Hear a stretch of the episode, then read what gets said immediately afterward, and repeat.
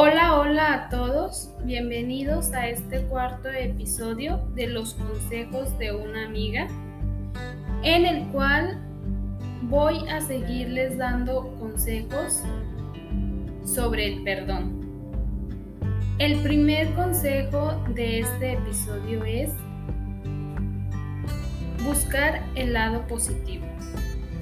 Equivocarse es una condición natural de las personas y absolutamente necesaria para evolucionar como seres humanos. Debes permitirte a ti mismo el equivocarte y concebir la idea de que tus errores te permitan aprender de ellos y así poder mejorar. Consejo número 2.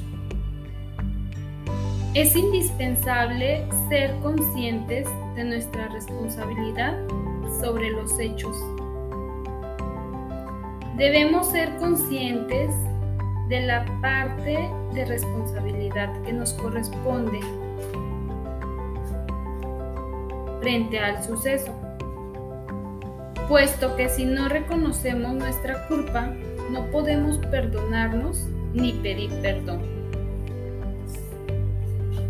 Consejo número 3. Examina tus emociones.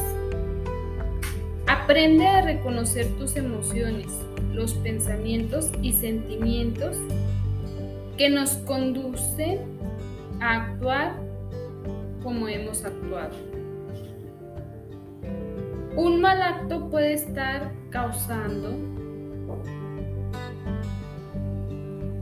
Un mal acto puede ser causado por un pensamiento negativo. Es por eso que debemos comprender el origen de nuestros actos para comprendernos a nosotros mismos y podernos perdonar. Consejo número 4. No te autocastigues. El autocastigo solamente nos conducirá al bloqueo, impidiéndonos avanzar. Recordar continuamente tus errores te impedirá ver qué puedes hacer para que estos no vuelvan a cometerse. Al autocastigarnos, ponemos un freno a nuestra crecimiento y evolución. Consejo número 5. Supera la situación. Una vez que hayas aceptado lo cometido y te hayas responsabilizado sobre él, debes comprender que tus errores no te definen como persona, pero si lo es en modo en que te enfrentas a ellos. Estos son solamente cinco consejos más sobre el perdón. En realidad hay muchos otros.